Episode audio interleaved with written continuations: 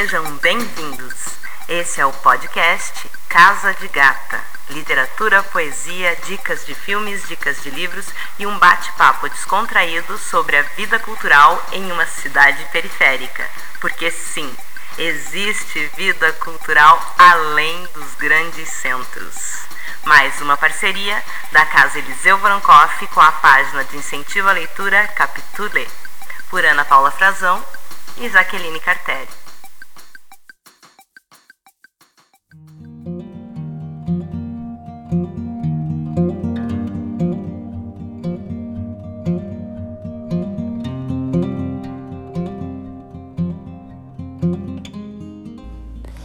Eu não sei o que é viver uma vida equilibrada. Quando eu fico triste, eu não choro, derramo. Quando eu fico feliz, eu não sorrio, eu brilho. Quando eu fico com raiva, eu não grito, eu ardo. A vantagem de sentir os extremos é que quando eu amo, eu dou asas. Mas isso talvez não seja uma coisa tão boa porque eles sempre vão embora. E você precisa ver, quando quebra o meu coração, eu não sofro, eu estilhaço. Esse poema é de Rupi Kaur e está no livro Outros Jeitos de Usar a Boca, da editora Planeta.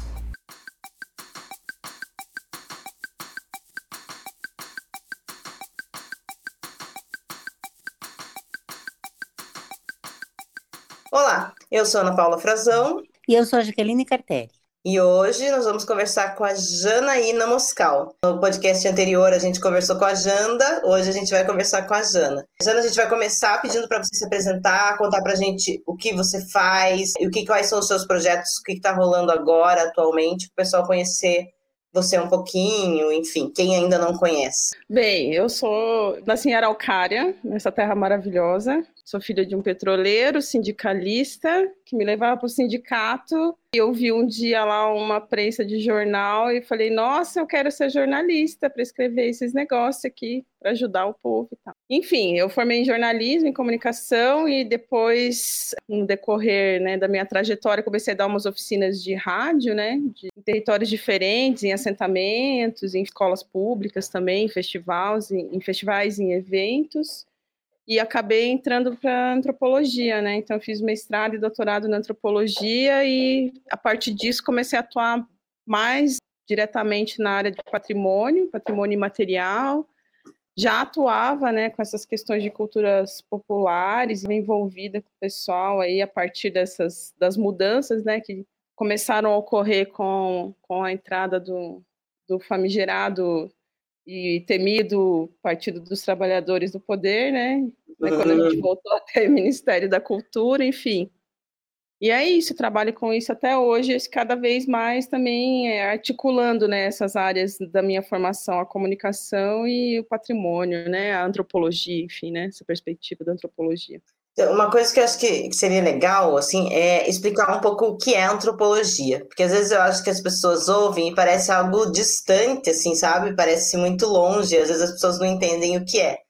Aí, se você pudesse explicar para a gente um pouquinho. Eu dei aula de sociologia no ensino médio, né? Explicava para os alunos que a antropologia era uma disciplina irmã, né, da, da sociologia. Que ficava mais fácil, né? Que o pessoal mais jovem teve sociologia tal na escola, que é uma disciplina que vai estudar os grupos sociais, enfim, a antropologia ela vai, vai entrar um pouquinho mais no, vamos dizer assim, no particular, ele vai pensar a relação do, do homem com esses grupos, pensando alguns conceitos, como noção de pessoa, enfim, né, vai para uma perspectiva um pouco mais das regras daquele grupo, naquele contexto um pouco mais específico. Não que a antropologia não pense estruturalmente, né, como pensa a sociologia, mas ela é uma disciplina que vai adentrar mais por essas perspectivas um pouco mais vamos dizer assim, um pouco mais definidas, né, especificamente por esses grupos. Enfim, é uma disciplina que começou num contexto, nos contextos coloniais, onde os europeus chegavam, né, na, nas terras onde eles haviam invadido, né, que hoje a gente pode falar que houve invasão portuguesa, enfim, nesses territórios e que era uma maneira dos europeus também entenderem e classificarem esses povos que eles viam, né, do outro lado como primitivos. A antropologia ela nasce nesse contexto aí colonial e hoje, óbvio, né, ela é uma disciplina que acaba adentrando esses territórios de comunidades tradicionais, indígenas, quilombolas, num propósito muito mais de reforçar a importância, né, uhum. dessas comunidades, das suas práticas. É isso mais ou menos que a antropologia faz. Ela vai um pouquinho mais, vamos dizer assim, no micro do que no macro, vamos dizer assim, de uma maneira geral, né? Para o pessoal entender melhor. E qual o campo da antropologia hoje, campo de trabalho? Para onde que leva uma pessoa que quer cursar antropologia? Quais as opções que ele tem de trabalho hoje em dia? Olha, menina, as pessoas de humanas em geral não, não, não, são muito úteis mais por aí. Mas então, o antropólogo ele faz, ele pode produzir laudos antropológicos em processos de demarcação de terra. É, no meu caso, né, eu, eu falo que eu sou uma pesquisadora independente, porque eu não, não sou institucionalizada, passei em nenhum concurso ainda, realizo projetos é, diversos, conseguindo recursos de, de, variadas formas. Eu trabalho com pesquisa, por exemplo, com comunidades é, tradicionais de religiões de matriz africana, por exemplo. Né? A gente já realizou dois projetos, um inventário agora um último que trabalha com o uso religioso das águas. Então, a gente vai atuar no, na área cultural, na área do patrimônio, em processos hoje, por exemplo, de impacto ambiental, né, onde a gente tem a legislação do IFAM em relação ao patrimônio imaterial também se demanda né, a ação e a pesquisa, o acompanhamento de um antropólogo. No IFAM, né, em órgão, alguns órgãos públicos, a gente tem a carreira de antropólogo. Enfim, são várias as áreas né, que você pode, pode atuar como pesquisador, como professor. Hoje em dia, inclusive, eu até estava lendo umas coisas é, que o pessoal tem usado muito antropologia, inclusive no marketing, né? para entender algumas questões de comportamento, de consumo, enfim, né? Existe uma, uma linha da antropologia, inclusive, que chama antropologia do consumo. O capitalismo e os seus, e os seus bracinhos. Come tudo, minha filha. A antropologia assim, começa com uma disciplina colonial e acaba com uma disciplina do marketing. um ótimo percurso para uma... desespero do antropólogo. Mas é realmente, eu acho que é uma disciplina apaixonante, assim, quando a gente começa a ler e ver algumas coisas que são possíveis produzir através da antropologia, acho que é apaixonante mesmo, mesmo com essa Mas... trajetória. A gente tem uma cidade que não tem uma grande valorização, assim, né, nem do, do seu patrimônio imaterial, nem muito da sua história, muito. Tem pouco, eu acho, resgate, assim, o que a gente sabe é muito da imigração e tal, e parece que é uma história meio única. A gente ainda parece estar preso ainda na, na, na história única, assim, da versão europeia, né? Como que uma pessoa de Araucária se interessa por antropologia?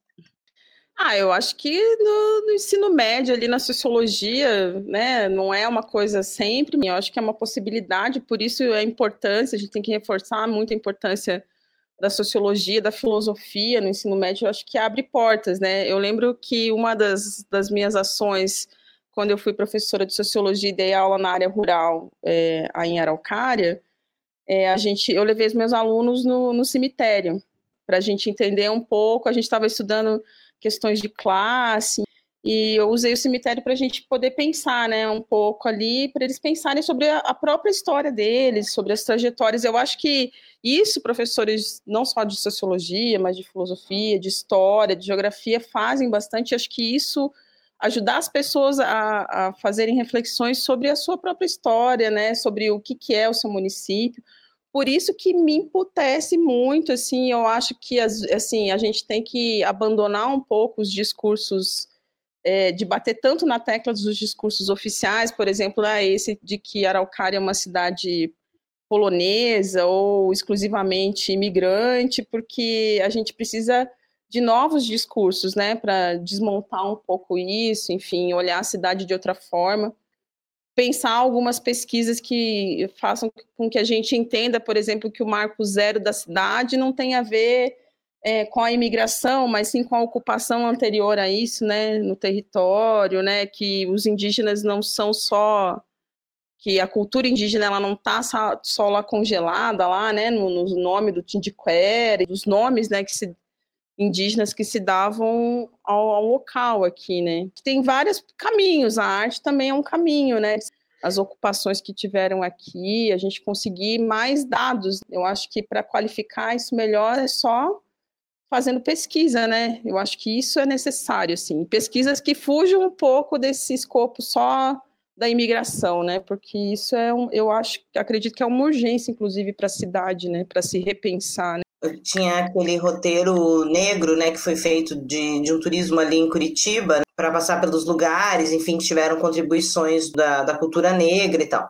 Aí até tinha falado com a Tânia se a gente não conseguiria fazer isso aqui, ela me falou que talvez a gente não tenha dados, né, para conseguir fazer esse, esse levantamento que de onde estão essas contribuições e como elas aconteceram. E eu, mas eu acho também que a nossa cidade tem muito, parece que uma história única, assim, né? Que é a versão ah, do, do polonês que chegou, aí tem alguma coisa do japonês, tem alguma coisa, mas a gente não tem isso de quem era realmente o que estava aqui antes de tudo isso, né? Antes da. É que parece assim, não existia nada. Ou então uma pergunta que uma vez a gente estava conversando com a Jogadonski, com a Ana, assim, é tipo assim, ah, tá aí os os descendentes desses indígenas. Então, todos eles acabaram, simplesmente não existe mais ninguém. A gente. Uma outra indicação de, de entrevistada boa e de Araucária também, que é a Tainã, né, Salles Passos, que é arqueóloga. É, a gente volta e meia falava assim também dessa necessidade de a gente repensar, de se fazer uma arqueologia assim na cidade, se repensar a cidade a partir da arqueologia, porque eu acho que talvez fique mais nítida, assim, né, a, a relação de ser uma cidade é, indígena também, né, não só nas referências de nomes, o próprio nome da cidade, né, mas é, culturalmente também, né, não nessa história oficial que foi construída, né, mas em outra história que a gente pode construir e recontar, porque eu acho que esse é um caminho que tem sido feito, né, e como você falou, é, pensar, repensar, por exemplo, Curitiba, repensar os trajetos negros, né, e as construções que, que a gente teve, por exemplo, só no centro da cidade. Eu sei que a Gisline teve aí trabalho que ela e a Brenda fizeram também, né, no, no livro, no, nos traços aos trajetos também. A Araucária, é, vamos dizer assim, é uma repetição dessa mesma história, só que com o agravante de que a gente tem bem menos pesquisa, porque o Curitiba tem a universidade, claro que a região metropolitana acaba entrando nos dados, mas sempre são muito escassos, né? Então a gente tem que ter pesquisa e a, parte arqueológica, eu acho que da cidade também merece, né, uma valorização nesse sentido, assim. O tal do buraco do índio, o que, que é o tal do buraco do índio? É isso que a gente conversou bastante também, né? Conversa com a Tainã, com a Ana, né? Pensando nessa questão da educação patrimonial, dos discursos, né, da cidade. Eu queria perguntar assim com relação a, a esse essa valorização que ela falou, né? Na verdade, falta pesquisa porque falta investimento, porque não se enxerga uma importância disso né, na vida das pessoas. E, de repente, como despertar essa valorização ou essa, essa importância, assim, que as pessoas vejam essa importância desde cedo, lá dentro da escola, não só no ensino médio, assim, sabe? Tipo, como, de repente, a gente sabe que todo o trabalho de base é muito mais fortalecido, né? Quando a gente começa a trabalhar com com as crianças pequenas, principalmente na escola. O que, que a gente pode trabalhar, de repente, na história do município, enfim, que possa ajudar o trabalho dos professores e que, esse, que essa valorização aconteça mais para frente, esse interesse também? Ah, eu achei, eu estava conversando com a Ana hoje, inclusive, em relação a isso, tipo, porque assim, é formação de professores, né? Isso que você falou. Para chegar na base, para a gente ter uma, vamos dizer, multiplicar isso de maneira assim mais sustentável, vamos dizer assim, né, com mais consistência, tem que ser formação de professores. Mas para a gente fazer formação de professores e partir do zero, sem pesca, pensar pesquisa, né, a gente pode pensar a formação de professores e processos, por exemplo, levantamento, né, de referências culturais, os inventários, né, na metodologia que o próprio IFAM realiza. Eles são importantes e, e o IFAM mesmo desenvolveu uma, uma metodologia que eles chamam de inventários compartilhados, que vão ser feitos com acompanhamento técnico, mas que tem toda uma ponte e uma, uma ação através da escola. Então, existem caminhos, inclusive, que já foram trilhados nesse sentido, existem possibilidades, né? Mas é como você falou, precisa que o Estado, que, vamos dizer assim, que a Secretaria de Educação e a Secretaria de Cultura façam ações conjuntas e que consigam, assim, ao mesmo tempo de fazer essa difusão, de fazer a formação de professores, é, insistir nessa coisa que é necessário fazer levantamento, que é necessário fazer inventário, que é necessário tipo ter pesquisa para a cidade poder se entender, né, também. Você acha que tem a ver com esse nosso histórico, assim, de, como a gente não sabe de onde a gente veio, essa coisa que a gente tem na cidade, que às vezes eu acho que o cidadão ele é meio distante dos compromissos, assim, no sentido de compreender mesmo de, do que, o que é a cidade. Então, não há uma valorização da cultura local, não há uma identificação com a cidade. O que eu penso é um pouco comprometimento, no sentido de a gente tem muita gente, por exemplo, que, ai, que se troca por um favor político para votar naquela pessoa, ao invés da gente ter uma história, né, tipo, da pessoa talvez se fixar, não, vou, vou tentar algo que seja melhor, porque parece que as pessoas não se sentem pertencentes. Né? É, Araucária tem muito disso, assim, as pessoas gostam da cidade, eu gosto de morar aqui tal, mas ninguém se sente muito pertencente. Aí você tem um núcleo de famílias tradicionais da cidade que parece que elas se sentem pertencentes. Mas a, a grande maioria da população parece um pouco deslocada, assim, e às vezes eu acho que pode ser uma falta disso, né, de uma base, de entender de onde se veio, de entender qual é a história dessa cidade e tal com assim, é porque parece que se você não é de uma família tradicional polonesa, você não tem esse direito de pertencimento à cidade, né?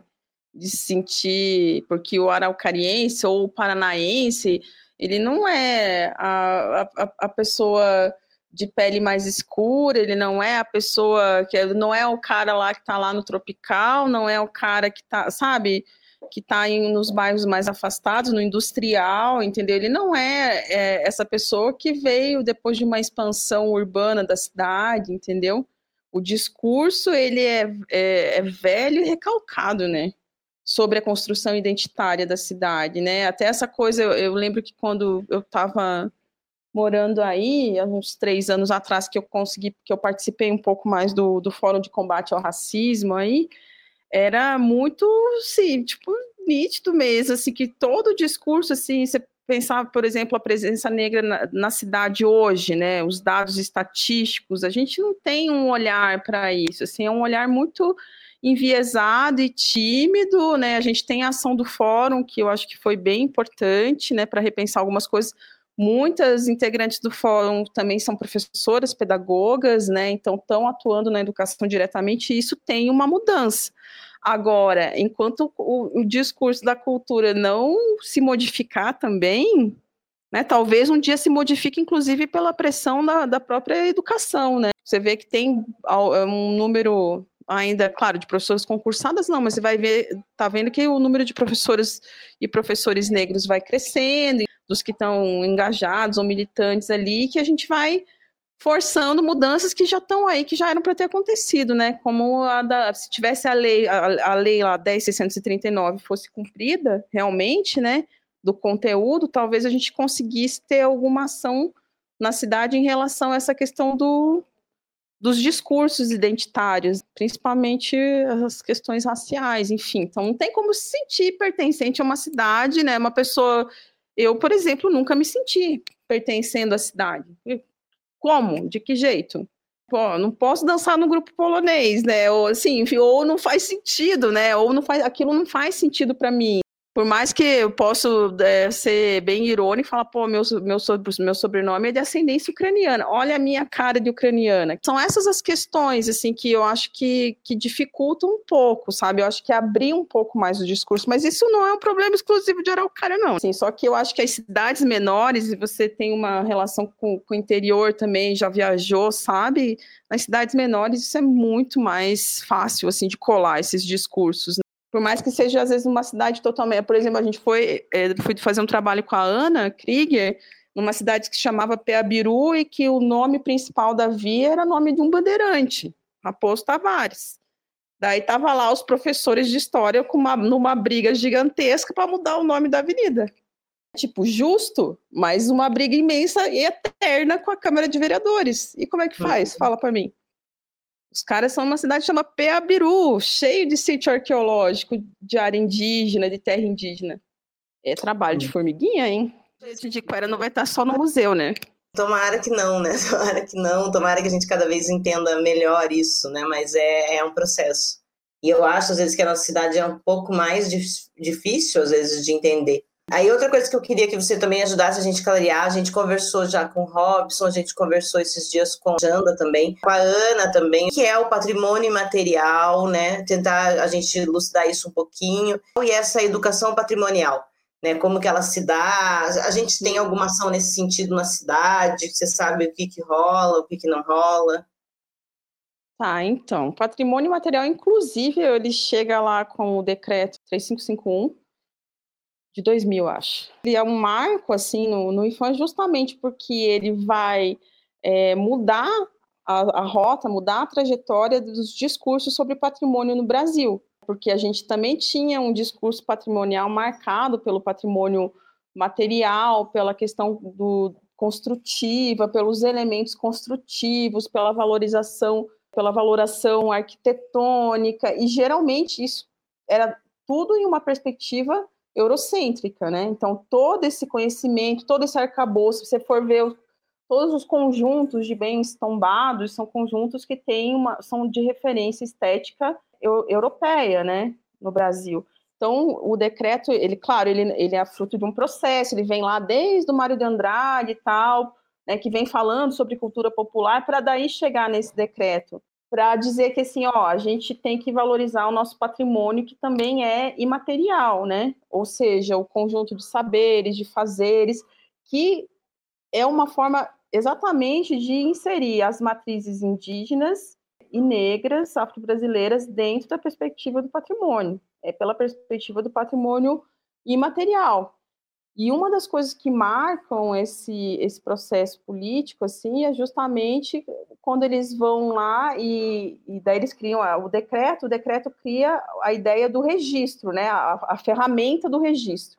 É porque no tombamento a gente tem a ferramenta do tombamento, né, no, no patrimônio material. É, no patrimônio imaterial a gente tem a ferramenta do registro. Então, cria-se essa ferramenta do registro e existe um, um, um, caso lá emblemático da Casa Branca, em que eles não resolveram não registrar a Casa Branca, né, que é um terreiro de candomblé, mas sim tombar, porque eles consideraram todo o conjunto arquitetônico e tal. Só que, assim, isso foi uma, uma, um, um grande tensionamento dentro do IFAM, por quê? Porque todas as nossas referências para tombar um bem ou não, ou pra, né, era sempre eurocêntrico. Como é que você vai tombar um bem que estava, né? Daí, a partir disso que a gente tem as discussões, a gente vai chegar na ideia do registro que hoje em dia a gente pode fazer é, dentro dos livros, né? Que tem do IFAM, a gente tem o livro, por exemplo, dos lugares. A gente pode, por exemplo, registrar um lugar, uma cachoeira, né? Por exemplo, que os indígenas usam para algum tipo de ritual específico, o IFAM pode, né, com, né depois de um certo um certo estudo, enfim, vai lá e registra aquilo como um lugar, como um patrimônio importante dentro daquela comunidade. A educação patrimonial, depois, né, nesse, ela vem, segue, né, com esse processo, ela vai, o que, que ela vai fazer? Ela vai fazer justamente essa ponte aí que a, a Jaque acabou perguntando, tipo, é, é aonde a gente vai fazer a ponte com a escola, na educação formal, mas também a gente pode fazer essa ponte na educação informal, de você trazer isso que todo esse processo que a gente estava falando, então de você levantar dados em conjunto com a escola, de estimular os alunos a fazerem entrevistas com os mais velhos, por exemplo, a levantar referências que são importantes para a cidade, ou, por exemplo, ah, você vai é, fazer uma educação patrimonial com crianças aqui no em Araucária, primeiro você vai falar, ah, não, IFAM isso, patrimônio material e imaterial, e a gente tem aqui no Paraná o Fandango Caiçara, né, que é o único bem do patrimônio imaterial registrado aqui no sul do país, por enquanto, dentro da política do, do patrimônio imaterial. Então, acho que são informações que, que vão vindo, né, são, são processos políticos que vão a partir desse guarda-chuva do patrimônio. Né? Então, é importante é, e é tão caro quanto os nossos centros históricos, né, o nosso conjunto arquitetônico, colonial, é o patrimônio imaterial que vem resistindo, inclusive, a esse processo de colonização, né? Como que está sendo a atuação de fã hoje, assim? Porque a gente vê um desmonte muito grande em várias áreas que deveriam estar sendo cuidados, né? Digamos assim, o IFAM foi Sim. criado para cuidar, no caso da identidade cultural, enfim, do povo. E, e como que está a atuação dele hoje? Está atuando mais, menos, igual? Ou você não sentiu essa diferença? Ah, mas não tem como não sentir diferença, né? Sendo no setor cultural, a gente está com hoje com o diretor do patrimônio imaterial do DPI, na área central no IFAM, que é evangélico, né? Isso é um, um, um, problema, né? Assim, vamos dizer, no, nesse, no sentido que, por exemplo, a gente teve reunião agora em relação ao Águas, né? Esse projeto sobre o uso religioso das águas, que se a gente não tiver um técnico que, que consiga, né, que se se tem que tem uma atitude like em relação a, a, essas questões, isso fica mais complicado, né? Então, assim, mas apesar de todo esse desmonte, eu vejo assim que o IFAM, nesse, pelo menos nesse processo, nesses no departamento do patrimônio imaterial, por exemplo, acho que teve um grande aprendizado nesses anos, né? De fortalecimento da política pública do patrimônio imaterial. Os técnicos têm uma outra relação, porque, por exemplo, no, diferente do patrimônio material, que no tombamento a gente precisa de recursos para aquela casa específica e tal, a gente vai lá e faz uma, uma restauração. No patrimônio imaterial, como é que a gente faz o que a gente chama de salvaguarda? Por exemplo, do fandango caiçara ou de qualquer outro bem registrado. Como é que a gente faz salvaguarda? Só é possível fazer salvaguarda mantendo aquelas pessoas nas melhores condições possíveis, assim, que dá, oferecer condições para que aquelas pessoas consigam seguir fazendo o que sempre fizeram. Claro, com suas mudanças, porque não tem tradição que não tenha mudança, né? Elas, as tradições só existem porque elas são mutáveis mesmo. Mas como é que você faz? Então, na salvaguarda, no patrimônio material, a gente precisa de muito mais articulação interinstitucional, por exemplo. Né? Por exemplo, eu vou, eu vou querer discutir previdência social dos mestres de capoeira. Eu preciso dialogar outras instituições, com outros órgãos do governo. É, no caso lá do, da, da, cachoeira ou dos indígenas, né? Ah, a cachoeira que eles usam, a água está contaminada. Então, eu vou ter que ter contato com os órgãos de meio ambiente, sim, fazer muito mais mediação do que quando a gente trata só do tombamento, né? Do conjunto arquitetônico. E eu acho que apesar dos desmontes, os técnicos assim têm feito é, o possível para continuar atendendo. Por exemplo, recursos os recursos hoje do IFAM é, se consegue muito mais, porque o recurso do extinto ministério, né, agora a secretaria, é muito escasso, os recursos muitas vezes estão vindo de processos de licenciamento ambiental, por exemplo. Mitigação de impacto em licenciamento ambiental. É, coisa que o, Bolso, né, o nosso presidente aí já está querendo derrubar faz tempo, né, de retirar o IFAM desses processos de licenciamento ambiental.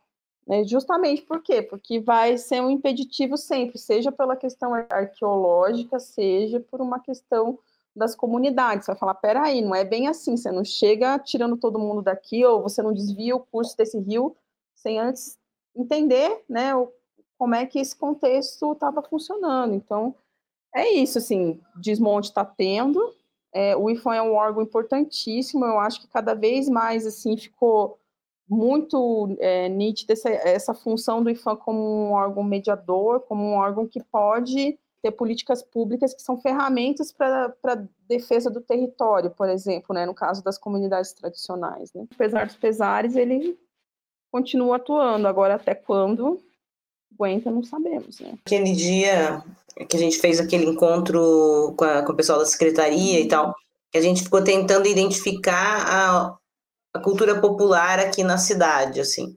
E eu lembro que a gente chegou a algumas conclusões, mas eu não lembro muito bem quais foram elas.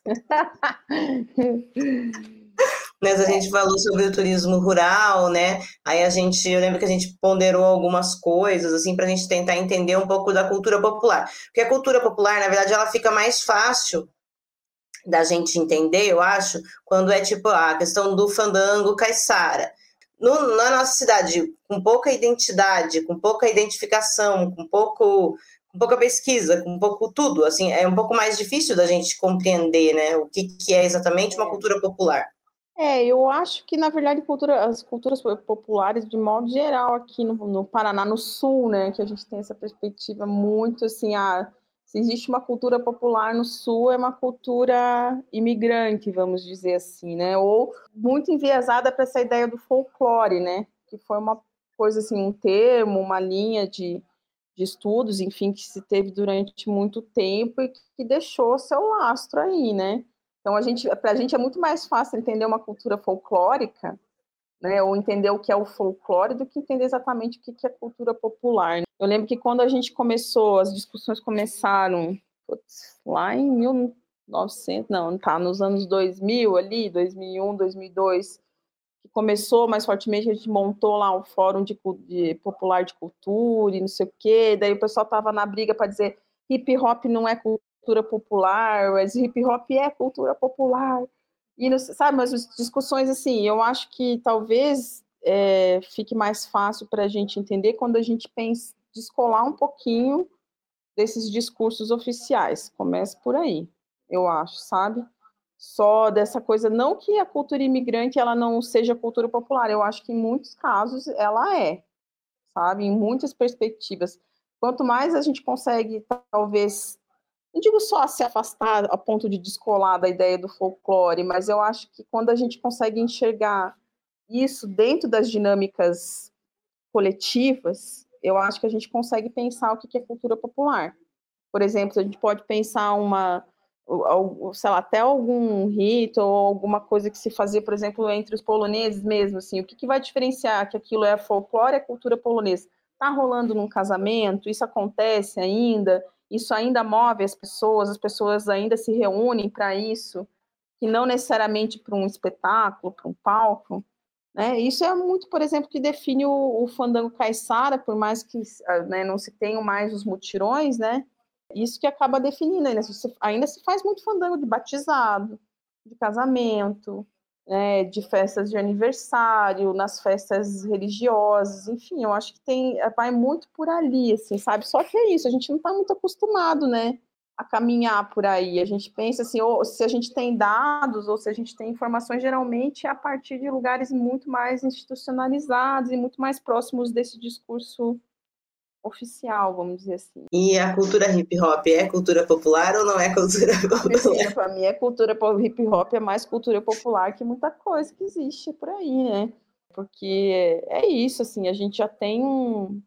É, hoje o Brown fez 51, né? Aniversário do Brown hoje. Mas, enfim, tipo, tem essa coisa, a gente, a gente tem várias expressões da cultura popular que a gente pode contar mais ou menos no mesmo tempo, de registro, enfim, as coisas não são... É, ou se a gente for pensar, sei lá, alguns gêneros que a gente tem como cultura popular que tiveram uma, uma grande influência... O reggae no Maranhão, né, se a gente for ver. O reggae no Maranhão é uma cultura popular. Como que não é uma cultura popular, né? As, as caixas, né, o dançar reggae coladinho, e é um reggae que só existe lá, né, tipo, esse discurso, ah, veio de fora e tal. Eu acho que sim, o, na verdade o hip hop é uma grande cultura popular negra, né, no mundo inteiro. Então, é, cultura popular não vai deixar de ser, por mais que, que esteja, né, em diferentes campos, no mainstream, né, pode ter o que, ser, ser o que for, mas, né, a base dela é uma cultura popular, né, uma cultura que veio das ruas, né. Como é que não vai ser popular? Eu acho que é uma temática que é bem assim, né? Seja ela a antropologia, seja a gente pensar sobre cultura popular, sobre a gente pensar que vão se conectando de todas as formas, né? O patrimônio material e tal. Uhum. Mas é, às vezes eu acho que, que é um papo importante, assim, na verdade eu tenho certeza que é, exatamente por isso, porque eu acho que às vezes as faltas de resposta que as pessoas têm às vezes estão aí, só que a gente não tem acesso a essas conversas, a essas discussões, a gente não consegue entender. Né? Então, por isso que eu acho que era importante que cada vez se falasse mais sobre isso, que se popularizasse mais, que as pessoas pudessem entender que não é uma coisa para ficar lá na academia, né? mas que está falando da vida delas. Porque quando se é. fala esses termos, eles parecem muito distantes, assim, né? A antropologia, né? A, o patrimônio imaterial, ele, ele cria uma distância para as pessoas, e quando na verdade é para ser uma coisa perto. É, porque justamente é o foco tanto do patrimônio imaterial quanto da antropologia, é a vida das pessoas, né? Eu acho que, inclusive, foi isso que me aproximou também da antropologia, sabe? De um, uma ferramenta para pensar justamente esses movimentos, né? Que nem eu te falei. Como é que a gente vai conseguir definir se aquilo é uma cultura popular ou não? Depende do sentido que aquilo faz na vida das pessoas, sabe? Eu acho que essa é, é, é uma questão importante para a gente pensar. Por exemplo, a gente falou aqui da cultura hip hop, né? Tipo, esses dias tava, fiz um projeto para pensar a relação do hip hop com os terreiros e com as escolas de samba aqui em Curitiba, né? Porque a gente vê é, ligações, sejam de parentesco, sejam na, na, na, forma de atuação, na formação, por exemplo, se você for pensar, muitas escolas de samba têm é, ogãs que tocam na, na bateria, enfim, sabe? De você pensar essas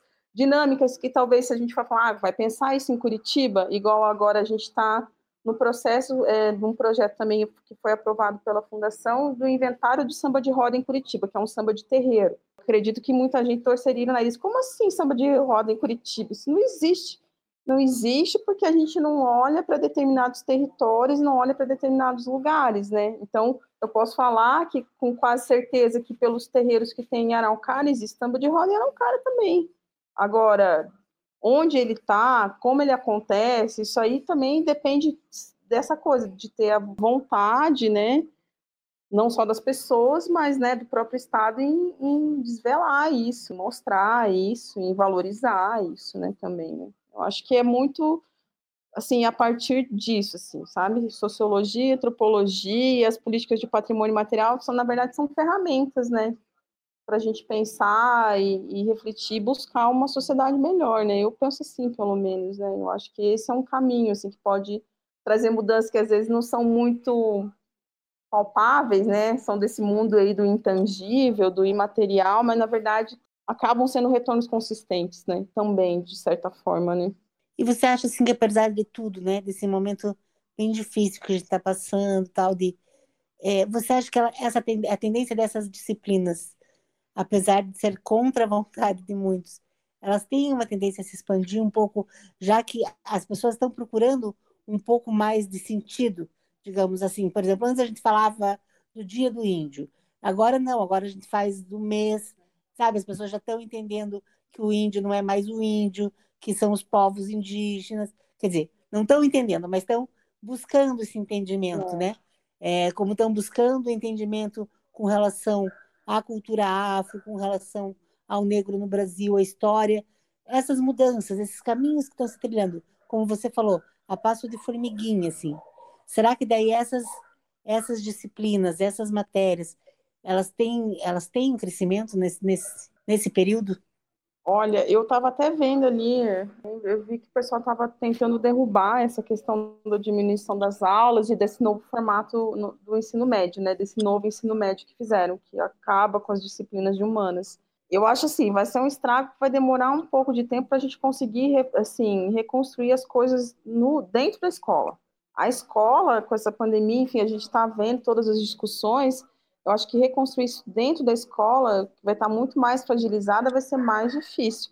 Mas eu acho que, ao mesmo tempo, a gente tem essa coisa de uma difusão maior, né? essa coisa dos meios de comunicação, dos meios de comunicação de redes sociais, enfim, essa coisa também na mão dos povos indígenas. Né? Outra coisa, hoje a gente tem doutores que são indígenas, enfim, ensinando né, o pessoal da academia a fazer antropologia. Então, torcendo, né? Torcendo a disciplina, mudando a perspectiva. Eu acho que, assim, talvez não seja valorizado. Ela sempre vai estar meio nos, nos interstícios, assim. Ela, de alguma maneira, vai segurar as disciplinas de humanas, de modo geral, mas não só, mas todas essas discussões sobre questão de, de raça, de diversidade, eu acho que elas estão já em outros espaços que não a escola. Então isso vai dar, vai, vai ter uma, vai ser sustentado. Mesmo porque é isso, né? Com todos os receios que a gente tem, a temática de raça, por exemplo, está aí, né? É, inclusive no mundo do marketing. Né? Inclusive, uhum. você vê várias seleções específicas, não, a gente quer profissionais e precisa, e precisa, porque tem coisas, como a gente tem esse, essa construção do, do, racismo, que tem um discurso de, de invisibilizar o próprio racismo, precisa de que tenha gente preta dentro dos lugares, gente, pessoas indígenas dentro, né, e, e assim, ajudando nessa, na construção desse olhar. E as disciplinas de humanas são as que formam as pessoas, né, não adianta, gente. E humanas eu incluo aí as artes, né, porque é óbvio, né, que a gente, por exemplo, eu, eu fiz comunicação no, na graduação, mas se eu não tivesse feito a disciplina de sociologia ou de antropologia da comunicação, talvez a minha formação não fosse tão boa de história, enfim, a gente precisa ter essas formações básicas na graduação, da educação básica, no ensino médio, porque eu acho que isso fortalece a gente enquanto cidadão, né?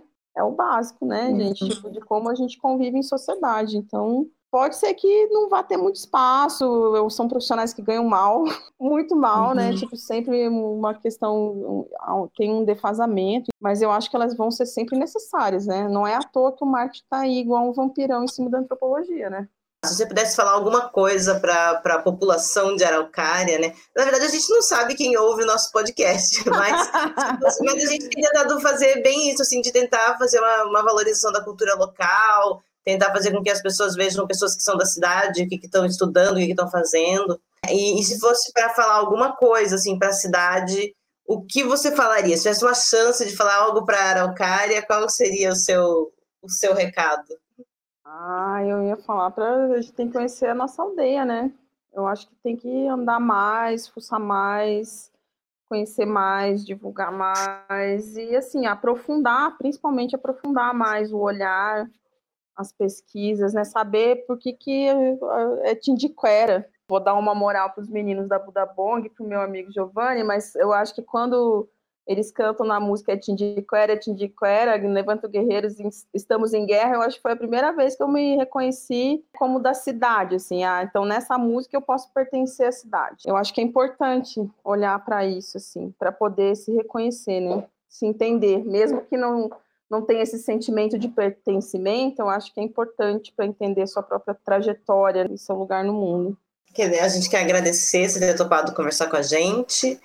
E o, o, nosso podcast está saindo agora de 15 em 15 dias. E a ideia, eu acho que é mais ou menos essa, assim, a gente também valorizar e conhecer as pessoas da cidade, né? O que, que elas estão estudando. Isso também a gente maltrata bastante a Araucária, assim, mas a Araucária também deu bons frutos, né? Nós temos aí um pessoal bacana, assim, até hoje a gente só tem conversado com gente legal e fazendo coisa interessante. Então também, assim, não é uma desgraça total.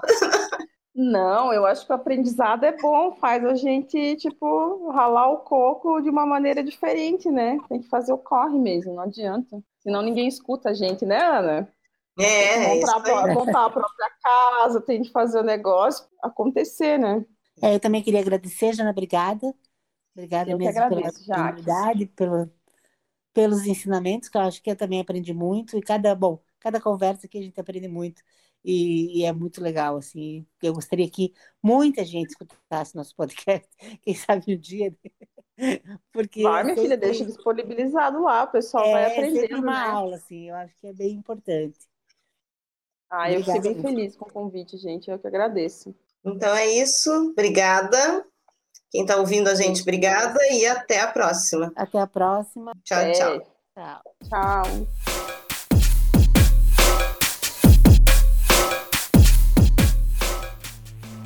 Olá, eu sou Michelle Cas do Cineclube Gengibirra e vim trazer uma dica de filme para vocês.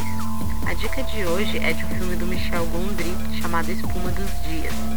Esse filme ele é baseado num livro de mesmo nome escrito pelo Boris Vian e ele conta a história de um casal, o Colin e a Chloe, que no caso do filme do Gondry é interpretado né, pela Audrey Tato, que ficou bem famosa pelo fabuloso destino de Amélie Poulain. Ela é diagnosticada com uma doença rara no pulmão, cresce uma flor, um nenúfar no pulmão dela, e a história gira toda nesse universo. O filme todo tem essas situações absurdas, né, que vão desde a doença dela até o fato do Colin ter um, um piano na casa dele que faz coquetéis. O primeiro encontro deles, que para mim é uma das cenas mais fofinhas do cinema, ele leva ela para passear numa nuvem. Enfim, tem diversas cenas assim com essa pegada bem surrealista que para mim é a cara do Michel Gondry, para mim ele foi o cara perfeito para dirigir esse filme. O Gondry começou sua carreira dirigindo videoclipes, então ele dirigiu videoclipes da Bjork, do Beck, do Chemical Brothers, do Foo Fighters, e os clipes dele todos têm essa pegada bem bem maluca, bem surrealista e é, são clipes muito legais. Ele transpôs todo esse universo que ele, que ele gosta de criar nesses videoclipes para os filmes. Quem conhece o trabalho do Gundry sabe como que é a pegada dele e não deixa de ser diferente no Espuma dos Dias. Então, além de ter uma narrativa muito bacana, a pegada visual do filme é muito muito legal, então vale muito a pena. Tem, como eu falei, tem cenas absurdas, tem uns efeitos especiais bem malucos. A estética do filme vai evoluindo de acordo com a doença da Chloe. Então ela sai de uma coisa super colorida que é, né, representava ali uh, o estilo de vida deles, que era regado a festas e jazz discutir existencialismo. Tem até um personagem lá que é o Johnson Partre, que é uma alusão ao John Sartre. Então gira em torno, em torno desse universo. A visualidade nesse momento do filme é toda carregada de cor, enfim. E ela vai ficando cada vez mais cinza. Acredito que a maioria das pessoas conhece o Gondry pelo Brilho Eterno de Uma Mente Sem Lembranças, né? E por outros filmes que ele fez com Charlie Kaufman, né? No a maior parte dos roteiros dos filmes dele. Mas o Espuma dos Dias não deixa nada a desejar para os outros filmes do Gondry. Ele é muito bacana. Então fica a minha dica de filme para vocês essa semana. É isso, até mais.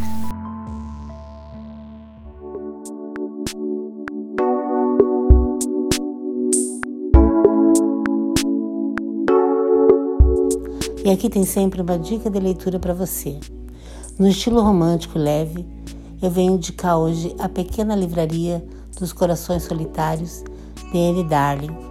Com certeza a gente podia encontrar esse livro na própria livraria, na livraria de Posey Morland, que é especializada em ficção romântica.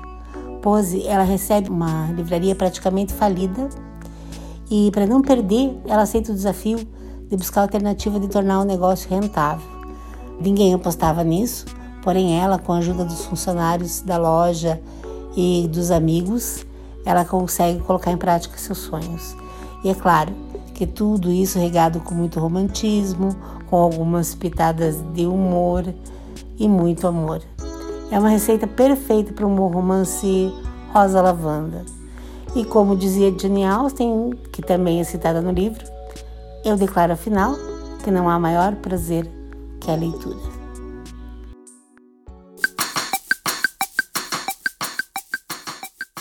Esse é o podcast Casa de Gata. Literatura, poesia, dicas de filmes, dicas de livros e um bate-papo descontraído sobre a vida cultural em uma cidade periférica. Porque sim, existe vida cultural além dos grandes centros.